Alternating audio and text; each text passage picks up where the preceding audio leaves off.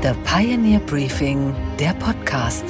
Einen schönen guten Morgen allerseits. Mein Name ist Gabor Steingart und wir starten jetzt gemeinsam in diesen neuen Tag. Heute ist Mittwoch, der 11. Januar.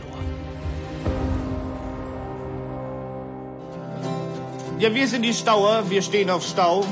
Wir finden jeden Stau eine Schau. Mein Beifahrer sich auf die Schenkel haut. Hinter Hildesheim hat es sich wieder gestaut. Wir fahren dorthin und wir sehen mit Vergnügen, wie die ersten Wagen auf der Straße liegen. Die Türen offen, Motor kocht. Auf sowas Tolles haben wir gar nicht gehofft. Ja, wenn man sowas sehen will, dann darf man nicht sparen. Da muss man Samstag fahren, wenn alle fahren.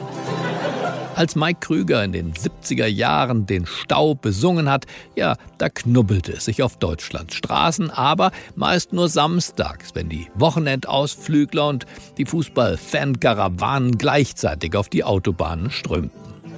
Das größte Erlebnis hatte mal mein Freund Peter, der kam mal in einen Stau von 80 Kilometer. Die haben sie nachts mit Rotkreuz verseucht, der hat sich von denen die Decke gebeugt, da war eine Gulaschkanone mit Linsen und so. Und wenn man sowas erleben will, da darf man nicht sparen, da muss man Samstag fahren, wenn alle fahren. Heute gehört der Stau in Deutschland zum Dauerzustand. Gestern erst veröffentlichte der Verkehrsdienstleister INRIX die aktuelle Staustatistik für Deutschland für das Jahr 2022. Das Ergebnis in Deutschlands Hauptstaustadt München. Das ist die Nummer eins dieser Statistik, stand der durchschnittliche Pendler im vergangenen Jahr im Durchschnitt 74 Stunden im Stau. Da kommt alles auf, nur keine Freude. Es macht mich hier, ich stehe kurz vor Nervenzusammenbruch. Ich will hier nicht mehr am Tage arbeiten. Boah, schlechte Laune, Alter. Puh. Much ist das. Hierzulande ist man mittlerweile das Stop and Go gewöhnt, nicht nur auf den Straßen, sondern eben auch in der Verkehrspolitik. Da ich auch noch Vorsitzender vom Stauer Fanclub bin, meine Frau ist natürlich auch mit drin. Bei meinen Kindern hat's auch ganz gut hingehauen. Die spielen im Garten mit den Tretautos Stauen. Wir haben im Radio immer einen Sender drin. Wo wird ein Stau gemeldet? Fahren wir gleich hin. Die groß angekündigte Mobilitätswende seit Jahren in aller Munde, doch die Zukunft hat nur in den Phrasen unserer Politiker eine Parklücke gefunden. Autogipfel sind ein beliebtes Instrument, um vom Nichtstun abzulenken. Zum Beispiel der Autogipfel aus dem Autoland Niedersachsen, hier der Ministerpräsident Stefan Weil 2019 schon. Die deutsche Automobilindustrie steht jetzt vor ganz entscheidenden Jahren wo es gelingen muss, einen Technologiewechsel so hinzubekommen, dass vor allen Dingen auch die Kunden mitmachen. An den Kunden liegt's nicht, würde ich sagen. Die Freude am Fahren ist ungebrochen und auch das Elektromobil erfreut sich größter Beliebtheit. Fehlen nur noch ein paar Stromtankstellen. Gestern nun lud Olaf Scholz, gelernt ist gelernt, zu seinem ersten Autogipfel als Kanzler ins Kanzleramt. Was wir erfahren haben, ist, dass es eine konstruktive Runde war, die allerdings klar autogeprägt war. Es gibt noch keine offizielle Pressemitteilung und die Bundesregierung wird sich also weder in Form von Kanzler noch in Form von Ministern dazu äußern. In Wahrheit braucht es keine weiteren Gipfel und Gipfelerklärungen, sondern mehr Action. Es ist alles gesagt und es ist alles auch von jedem schon gesagt. Die Autofirmen sind doch längst unterwegs, wie Audi-Chef Markus Düßmann, mit dem ich im Oktober in Passau bei der Veranstaltungsreihe Menschen in Europa sprach, zu berichten wusste. Elektromobilität funktioniert und wir als Audi haben ja zu, haben ja da, setzen darauf, unsere, unsere Unternehmen komplett auf Elektromobilität umzustellen. Wir werden 2033 die letzten Verbrenner noch verkaufen, dann nur noch elektrische Fahrzeuge. Und von daher äh, sieht man, das findet statt. Elektromobilität findet statt. Denn die Erkenntnis, dass der Klimawandel der Treiber dieser dann am Ende aber technologischen Prozesse ist, das hat sich rumgesprochen. Das ist Teil der Firmenstrategie geworden. So klingt eben heute ein Audi-Chef, nochmal Markus Düßmann. Ein Problem, Kriege hin oder her, Lieferketten hin oder her, ein Problem wird bleiben, die, der Klimawandel. Und wir müssen uns, ich glaube, das ist die Aufgabe von uns hier als, als Generation dafür zu sorgen, dass die nächsten Generationen ohne fossile Rohstoffe auskommen können. Ich glaube, so müssen wir denken. Wie kommen wir von fossilen Rohstoffen weg? Ja, denn solange wir Öl aus der Erde pumpen, fügen wir der Atmosphäre mehr CO2 zu und die Situation wird schlechter mit jedem Liter Öl. Nur die Infrastruktur dafür, die fehlt noch. Bessere Straßen, keine maroden Brücken, mehr Elektro-Tankstellen, Starkstromnetze unter der Autobahn. Der ehemalige Siemens-Chef Joe Keser, heute unter anderem Aufsichtsratschef von Daimler Truck, hatte bei derselben Veranstaltung in Passau eine Idee. Und zwar eine Idee, die ich heute Morgen ganz dringend mit Ihnen teilen möchte. Er will nämlich die politischen Rahmenbedingungen für diese Mobilität verändern. Kein neuer Gipfel, ein neues Ministerium schwebt ihm vor.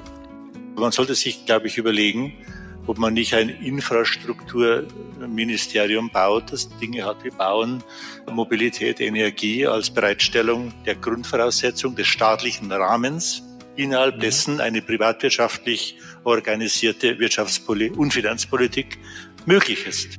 Und dann müssten auch die Telekom-Firmen ins Spiel kommen mit einer flächendeckenden Installation von einem schnellen Internet, damit die Autos und die Computer in den Autos miteinander verwachsen können.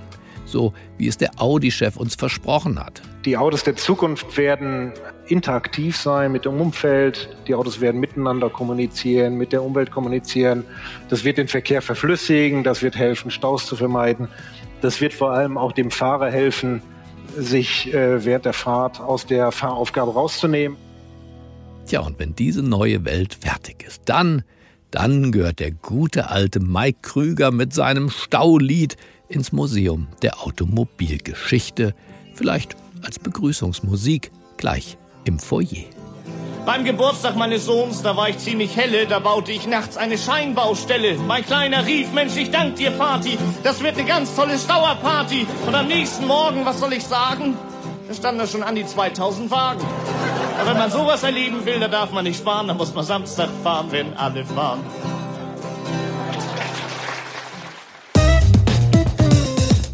Unsere weiteren Themen heute Morgen. Die FDP-Abgeordnete Marie-Agnes Strack-Zimmermann ist mit einer Delegation nach Taiwan geflogen. Sie warnt vor einem China, das sich an sein Wort einfach nicht hält. Und äh, wir haben ja erlebt, was in Hongkong passiert ist.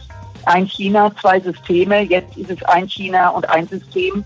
Unsere Finanzkorrespondentin Anne Schwedt an der Wall Street schaut auf die neuesten Investitionspläne von Microsoft. Und wir erfahren, dass der Punk keineswegs tot ist, sondern ein ganz großes Herz besitzt.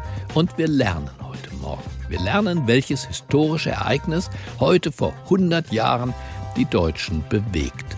Sehr bewegte sogar.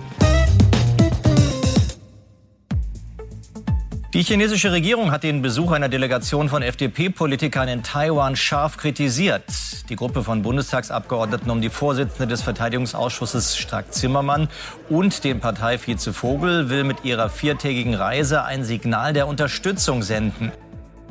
Erst Nancy Pelosi, die große Dame der Demokraten in den USA und jetzt also die FDP-Delegation aus Berlin, angeführt von Marie-Agnes Strack-Zimmermann. Taiwan bleibt ein beliebtes Ausflugsziel für mutige Politikerinnen und Politiker, für eine Berufsgruppe, die hier ein Zeichen setzen möchte für die Freiheit, für die Demokratie und, naja, vielleicht nebenbei auch ein bisschen für die eigene Wahrnehmung. Taiwan sagt, wir sind ein unabhängiger Staat mit einer starken Wirtschaft und einer funktionierenden Demokratie. China sagt, Taiwan ist eine chinesische Insel. Taiwan hat rund 24 Millionen Einwohner. In China leben über 1,4 Milliarden Menschen. Der Westen will Taiwan unterstützen. China reagiert darauf sehr gereizt. Vor der Landung der FDP-Delegation startete Peking sogar ein Militärmanöver im südchinesischen Meer. Es ist also eine wirklich brenzlige Gemengelage, die Frau Strack-Zimmermann dort vorfindet. Die FDP-Politikerin und gleichzeitig Vorsitzende des Verteidigungsausschusses, führt eine ganze Delegation von Experten, auch von Menschenrechtlern und weiteren FDP-Politikern an. Was sie genau will in Taipeh, wie die Stimmung dort überhaupt ist, das hören wir jetzt von ihr selbst. Ich habe sie um Mitternacht ihrer Zeit im Hotel erreicht. Sie war topfit, aber die Telefonleitung, die war ein bisschen wackelig. Einen schönen guten Abend, ja fast schon Mitternacht nach Taipei. Hallo Frau Strack-Zimmermann. Ich grüße Sie ganz herzlich. als Nancy Pelosi aus den USA nach Taipei geflogen ist, da hat Henry Kissinger, der Altmeister der Außenpolitik, gesagt, das sei eine Provokation der Chinesen und daher unklug. Und jetzt frage ich Sie, Sie sind jetzt auch da. Ist das auch unklug oder ist das jetzt was ganz anderes? Also es ehrt mich sehr, ähm, dass Sie mich mit Nancy Pelosi vergleichen. Das ist dann doch der Ehre zu viel. Äh, aber Spaß beiseite. Die Frage ist immer, wann passt es? Und den fragen wir. Und ich bin der Meinung, dass wir keinen zu fragen brauchen, wenn ein freier Mensch ein freies demokratisches Land vertritt und hier ähm, auf Einladung oder zumindest auf Gesprächsebene nach äh, Taipei fliegt, dann finde ich, muss man keinen fragen. Und unsere Delegation hat sich entschieden, jetzt hierher zu kommen. Ja, begründen Sie mal, warum jetzt? Was ist das Ziel dieser Mission, dieser Reise? Ja, wir haben durch den brutalen Überfall Russlands auf die Ukraine ist ja nicht nur Europa in Aufruhr, sondern das ist wirklich ein Beben, was einmal um den Globus herumgeht. Und äh, ich glaube, es ist ein sehr wichtiges Zeichen, äh, dass er eben registriert, dass nicht nur die Europäische Union zusammenhält und die NATO steht, sondern dass wir alle die Ukraine auch mit unterschiedlich wirtschaftlich, humanitär, aber auch mit Waffen unterstützen. Aber jetzt sind Sie ja in Taipei, Frau Strack-Zimmermann. Und die Frage ist doch, ist das wirklich vergleichbar? Würden Sie sagen, da, da herrscht Kriegsgefahr und da ist es jetzt an der Zeit, ein Zeichen nein, zu setzen? Nein, nein. Ich musste leider diesen großen Bogen schlagen, denn auf was ich hinaus will, ist, dass es nicht vergleichbar ist. Aber was vergleichbar ist, dass wir uns, äh, und das wird jetzt offenbar, eigentlich wissen wir das schon länger, aber erst jetzt kommt der große Weckruf, dass wir uns in einer systemischen Auseinandersetzung befinden zwischen demokratischen freien Staaten und Staaten, die autokratisch geführt werden. Das heißt, dass diese ganze Welt jetzt schaut, haben Despoten eine Chance, andere Länder, andere Städte, andere Kulturen in irgendeiner Weise Furcht einzuflößen oder haben wir eine Chance, dass unser freiheitliches System am langen Ende eine Zukunft hat? Taiwan wird man auch gegen eine Invasion der Chinesen ja nur militärisch verteidigen können. Joe Biden wurde gefragt, ob er das denn tun würde. Und anders als bei der Ukraine, wo wir ja alle sagen, keine direkte militärische Aktivität, hat er hier zweimal klipp und klar mit Ja geantwortet. Ja, die USA würden eine Invasion Chinas in Taiwan zurückweisen, und zwar militärisch zurückweisen. Are you willing to get involved militarily to defend Taiwan if it comes to that? Yes. You are. That's the commitment we made. Würden Sie das auch befürworten aus Sicht der Bundesrepublik, der Bundeswehr? Also was äh, die Amerikaner betrifft, äh, da kann ich mir kein Urteil erlauben und dass die Bundeswehr hier in einen Kampf eintritt, das mit Sicherheit nicht. Das Potenzial haben wir gar nicht. Aber wir haben natürlich andere Möglichkeiten zu zeigen, auch in Freundschaft und Respekt den Chinesen gegenüber, äh, dass wir natürlich andere Möglichkeiten haben und das betrifft den gegenseitigen Handel. Wir wollen Handel miteinander betreiben, aber es wäre doch sehr klug, wenn Deutschland mal hinterfragen würde, ob der Handel so, wie wir ihn seit Jahrzehnten betreiben, eigentlich das richtige Signal ist. Und äh, ob wir nicht viel verstärkter, das was wir immer vorgeschlagen haben, auch als Freie Demokraten, den Freihandel fördern, so wie gerade jetzt äh, mit Kanada oder CETA mit den USA oder in den Freihandel gehen mit den ASEAN-Staaten. Also was ich hinaus will, ist, dass wir den Handel forcieren mit den Staaten in der Welt und auf der Welt, äh, die eben frei und demokratisch sind und auch uns von Abhängigkeiten lösen. Ich glaube, das wäre ein wichtiges Signal und ich bin sehr optimistisch, dass die chinesische Staatsführung das auch erkennen würde. Die Frage ist, würden die deutschen DAX-Vorstandsvorsitzenden das auch so sehen, anerkennen, das, was Sie sagen? BASF hat gerade eine 10 Milliarden Investition in China kurz vor der Einweihung. VW hat dort seinen wichtigsten Auslandsmarkt. Würden Sie denken, dass diese DAX-CEOs äh, auf dem falschen Dampfer sind und tatsächlich die Unabhängigkeit von China jetzt auch in ihren Geschäften vorantreiben müssten? Ich würde es mir wünschen, ich bin natürlich überhaupt nicht naiv, aber Tatsache ist, dass man natürlich in den großen Unternehmen, die äh, DAX-Unternehmen, auch zum Teil Aktienunternehmen, die natürlich am Markt unterwegs sind, um Gewinne zu generieren, hohe Gewinne zu generieren, sich auf den chinesischen Markt gestürzt haben. Es gibt aber auch noch andere große Länder, wo ich der Meinung bin, wo es sich lohnt, darüber nachzudenken, zu investieren. Und ich räume unumwunden ein, dass ein solch großes Unternehmen wie BASF 10 Milliarden in die Hand nimmt, just in diesem Augenblick. Und damit natürlich auch eine Abhängigkeit dahingehend schafft, dass offensichtlich ja auch Medikamente, wir merken das ja jetzt schon, ähm, in China produziert werden, das bei allem Respekt, dass natürlich ein CEO dafür sorgen muss, dass Geld verdient wird, dass Arbeitsplätze gesichert sind, aber dass natürlich schon meine Erwartung, nicht nur meine, unsere Erwartungshaltung ist zu reflektieren, ist das heute noch die Antwort oder suchen wir uns nicht andere Märkte? Weil ich glaube, dass auf, auf lange Sicht gesehen ein, eine solche Abhängigkeit äh, nach hinten losgeht. Wie weit würden Sie gehen? Bislang ist es ja so, dass die Bundesrepublik Taiwan, da wo Sie jetzt gerade sind, nicht offiziell anerkennt. Kaum ein Staat tut das. Offiziell gilt die Ein-China-Politik. Das heißt, wir erkennen die Regierung der Kommunisten in Peking an als die Vertreter, die einzig legitimen Vertreter Chinas. Würden Sie daran rütteln wollen? Nein, da, da würde ich heute nicht dran rütteln wollen oder wir wollen das nicht und wir haben das auch in unseren Gesprächen gemerkt dass das heute und jetzt in den letzten Tagen auch gar kein Thema war. Es geht also nicht um ein China, es geht um zwei Systeme. Und äh, wir haben ja erlebt, was in Hongkong passiert ist. Ein China, zwei Systeme. Jetzt ist es ein China und ein System. Das heißt, die Freiheit, die China auch den Dritten zugesagt hat, als Hongkong ähm, einst britisch wieder äh, zu China gekommen ist, ist nicht eingehalten worden. Und genau das treibt hier in Taiwan die Menschen um, dass ihnen genauso das blüht, geblüht hat. Und insofern rütteln wir nicht an der Ein-China-Politik, äh, aber wir legen Wert darauf, dass eben die Systeme, diese unterschiedlichen Systeme auch eine Chance haben zu überleben, allen voran hier das demokratische System. Das wäre auf jeden Fall wünschenswert. In welcher Gemütsverfassung finden Sie Ihre Gesprächspartner aus dem Parlament, aus der Regierung, aus der Bevölkerung vor? Sind das jetzt Menschen in Taiwan, die Angst davor haben, zum Spielball der Weltmächte zu werden? Nein, das würde ich so nicht sagen. Sie haben große Angst und große Sorge, dass ähm, China äh, sie angreifen könnte. Also das heißt, äh, eine Seeblockade und gleichzeitig Angriffe starten. Cyberangriffe laufen hier rund um die Uhr. Das kennen wir ja auch aus Europa. Das ist hier ein ganz großes Thema, auch in die Kommunikation einzugreifen, also gewissermaßen auf Menschen Einfluss zu nehmen. Aber äh, die Umfragen und die Stimmung hier ist ein eindeutig. Und das ist eigentlich ganz interessant, dass man natürlich chinesisch ist. Wenn man aber Menschen fragt, bist du, bist du Teil Chinas oder bist du, ähm, äh, bist du Taiwanese, dann ist Letzteres ganz ausgeprägt. Wir haben uns mal Zahlen angeschaut, dass bis zu 80 Prozent heute auch der jungen Menschen sich identifizieren. Ich lebe in Taiwan und ähm, äh, gehöre auch hierhin. Also die große Sorge ist, dass China eben äh, die Straße ähm, von Taiwan äh, blockieren könnte und Angriffe starten könnte mit Raketen.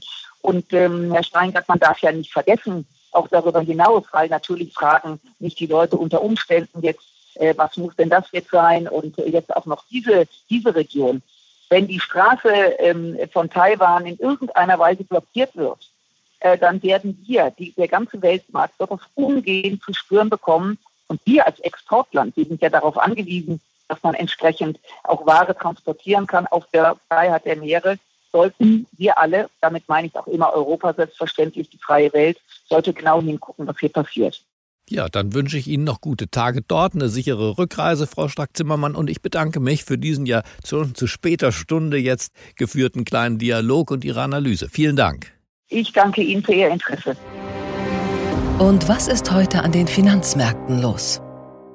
Na, hier schauen die Anleger auf die neuen Investitionspläne von Microsoft. Mehr dazu weiß meine Kollegin in New York an der Wall Street. Einen wunderschönen guten Morgen, Anne. Guten Morgen, Gabor. Microsoft möchte angeblich 10 Milliarden Euro in eine Chatbot-Software investieren. Anne, klär uns auf, was genau ist das und warum möchte Microsoft so viel Geld in diese künstliche Intelligenz stecken. Genau, und zwar will Microsoft Insidern zufolge in das Unternehmen OpenAI investieren. Das ist das Unternehmen hinter dem KI-Tool ChatGPT. Der Deal ist wohl Teil einer größeren Investitionsrunde, durch die OpenAI mit 29 Milliarden Dollar bewertet werden würde. Teil des Deals ist es den Angaben zufolge, dass Microsoft 75 Prozent der Gewinne von OpenAI bekommen soll, bis Microsoft ein Investment von 10 Milliarden Dollar zurückverdient verdient hat. Danach hätte Microsoft wohl dann einen Anteil von 49 Prozent an dem Unternehmen. Jetzt aber zu der viel spannenderen Frage, was genau ist das denn für ein Tool? Und zwar kann man sich das vorstellen wie so ein Chatfenster auf dem Computer und man schreibt da dann Fragen oder Anweisungen rein und die künstliche Intelligenz antwortet einem dann, als wäre wirklich ein Mensch auf der anderen Seite, der da dann schreibt. Ich habe das auch selbst mal ausprobiert und bin echt erstaunt darüber, wie gut es funktioniert. Da könnte man zum Beispiel die Anweisung schreiben, gib mir eine Kurzinterpretation von Kafkas Der Prozess und dann spuckt der Chat-Roboter innerhalb von Sekunden die Antwort aus. Man kann den Roboter aber auch ganze Referate oder Analysen schreiben lassen und auch so richtig kreativ mit werden. Zum Beispiel kann man sagen, schreib mir einen witzigen Blog-Eintrag zum Thema Milliardäre, die viel Geld verloren haben und verwende Elon Musk als Beispiel und dann spuckt der Roboter einem einen super originellen Text aus oder schreib mir den Computercode für eine Webseite mit drei Bildern, fünf Überschriften und zwei Unterseiten.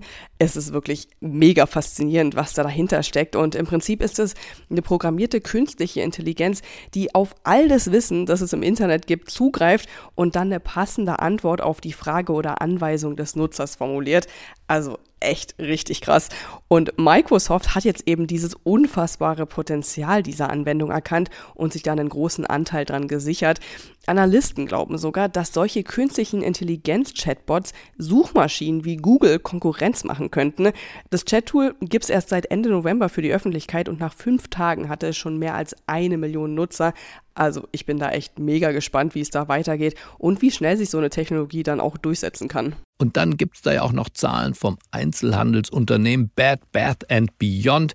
Wie sind die eigentlich ausgefallen? Die Kette hat größere Verluste gemacht als erwartet und nochmal 42 Prozent mehr als im Vorjahresquartal. Die Konzernführung hat auch zugegeben, dass die Pläne, das angeschlagene Unternehmen noch rumzureißen, nicht aufgegangen seien. Und diese schlechten Zahlen, die kommen jetzt auch nur wenige Tage, nachdem das Unternehmen ja schon von einer potenziellen Insolvenz gewarnt hat. Derzeit ist Bed Bath Beyond dabei, weitere Mitarbeiter zu entlassen und insgesamt rund 20 Prozent müssen wohl gehen. 150 Geschäfte sollen geschlossen werden. Das Unternehmen versucht, beliebte größere Markenprodukte für sich zu gewinnen und dann private, unbekannte Marken lieber aus dem Sortiment zu nehmen. Die großen Marken wenden sich allerdings mit Blick auf die finanzielle Situation der Kette weiter ab und liefern keine Produkte mehr. Und das ist jetzt gerade das größte Problem für die Kette. Insgesamt wurde im abgelaufenen Quartal 33 Prozent weniger Umsatz gemacht. Die Anleger hier an der Wall Street oder man muss vielmehr sagen, die Anleger zu Hause in ihren Online-Communities haben sich aber gestern auf die Aktie von Bed Bath Beyond gestürzt und wieder Meme-Stock-artig die in die Höhe treiben lassen. Zum Marktschluss stand ein Plus von 27,8 Prozent. Nachbörslich kam dann noch ein Plus von 18,4 Prozent obendrauf. Aber ob das Bed Bath Beyond retten kann, wage ich zu bezweifeln. Okay, Gabor, und was hat dich heute Morgen wirklich überrascht? Na, dass es 1923 für die Weimarer Republik so schlecht lief, dass nur noch der Galgenhumor blieb.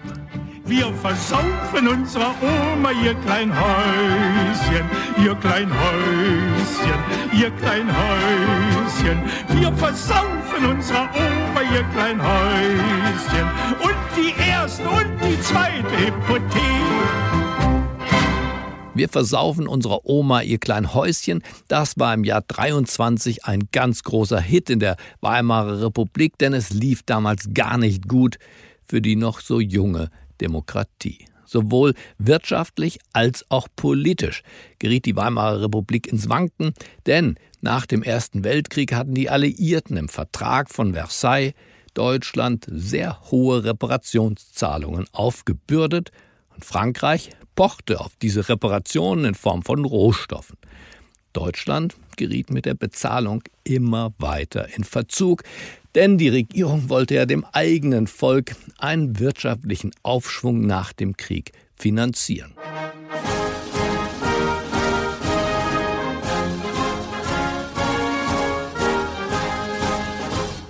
Unter dem Vorwand, man wolle die Kohleproduktion in Deutschland beaufsichtigen, reisten dann französische Ingenieure in Begleitung von Soldaten ins Ruhrgebiet.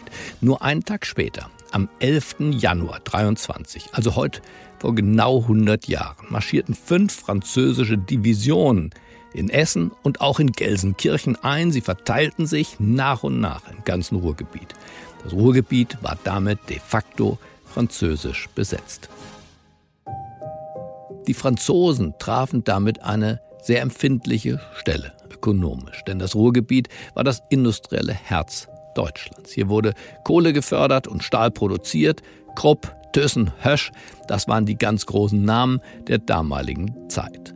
Die deutsche Nation war entrüstet ob dieser Besetzung. Landesweit gab es Proteste gegen die französischen Soldaten. Reichspräsident Friedrich Ebert war gefordert. Denn er hatte bei seiner Vereidigung 1919 versprochen, das große Ganze im Auge zu behalten. Meine Damen und Herren, Sie vertreten alle Dauer Deutschlands. Das aber müssen wir uns erhalten, wenn wir unser Vaterland auf Grundlagen aufbauen wollen, die nun vergänglich und unzerstörbar sein sollen. Er wusste sich schließlich nicht anders zu helfen und rief zum passiven Widerstand auf. Kohle wurde fortan nicht mehr ausgeliefert und die Arbeiter im Ruhrgebiet legten ihre Arbeit nieder. Die Regierung zahlte weiterhin Löhne und Gehälter, aber das ging nur, weil jetzt die Gelddruckmaschinen auf Hochtouren liefen. Die Inflation stieg bald darauf ins Unermessliche und auch der Hunger grassierte. Einzige Hilfe ist häufig die Armenspeisung. Den Hunger vieler stillt die sogenannte Quäkerspeise. Sie kommt ausgerechnet aus dem Land des ehemaligen Kriegsgegners USA. Die Situation im Ruhrgebiet spitzte sich zu. Historiker sprechen von einem Krieg nach dem Krieg. Der Widerstand blieb nicht passiv. Deutsche Bewaffnete übten Gewalt aus. Es gab Sprengstoffangriffe und Überfälle. Die Krise hat dem demokratischen Lager nicht gut getan. In Deutschland gärte es. Viele wollten Revanche. Der Demokrat, der Sozialdemokrat Friedrich Ebert verstarb. Und der General Hindenburg übernahm das höchste deutsche Staatsamt. Er war der Mann, der später dann Hitler zum Reichskanzler ernannte. Die Franzosen zogen schließlich ab, und zwar im August 25. Hindenburg und mit ihm das Nationale triumphierten. In dem schweren Erleben der letzten Jahre hat uns der waffenlose Kampf, den deutsche Männer und Frauen an der Ruhr wie am Rhein um ihr Deutschtum, um ihr Recht und ihre Freiheit kämpften, die tiefe Überzeugung gegeben, dass Deutschlands Sendung noch nicht erfüllt ist und sein Weg nicht im Niedergang endet. Fazit, heute ist das Ganze Geschichte, aber eine Geschichte, die zu uns spricht und eine Geschichte, die uns ermahnt, anders abzubiegen, als Deutschland damals. Und was, Gabor, geht eigentlich gar nicht? Dass wir die Punk-Rocker nur als harte Hunde kennen. Sex, Drugs und Rock'n'Roll sind hier die Stichworte, aber dabei stimmt das häufig gar nicht mehr. So zum Beispiel bei der Punk-Ikone Johnny Rotten. Er war jahrelang der Frontman der Sex Pistols und galt sogar als Godfather of Punk. Wir hören mal kurz in seine Musik rein. Jetzt heißt es, tapfer zu sein.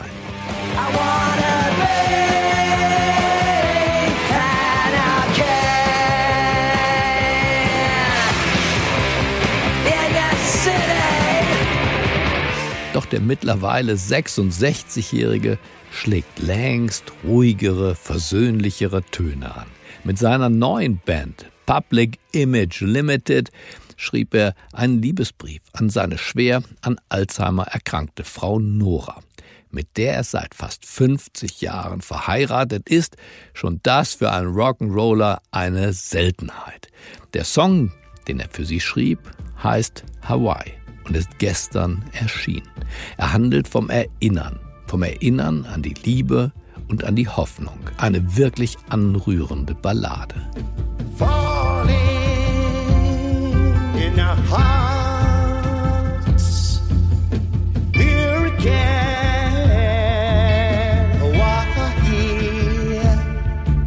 Und dieses Lied will Johnny Rotten beim Eurovision Song Contest in diesem Jahr spielen. Deshalb tritt er mit seiner Band am 3. Februar fürs Casting in Irland an mit Hawaii.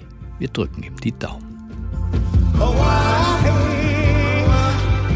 remember me, I remember you.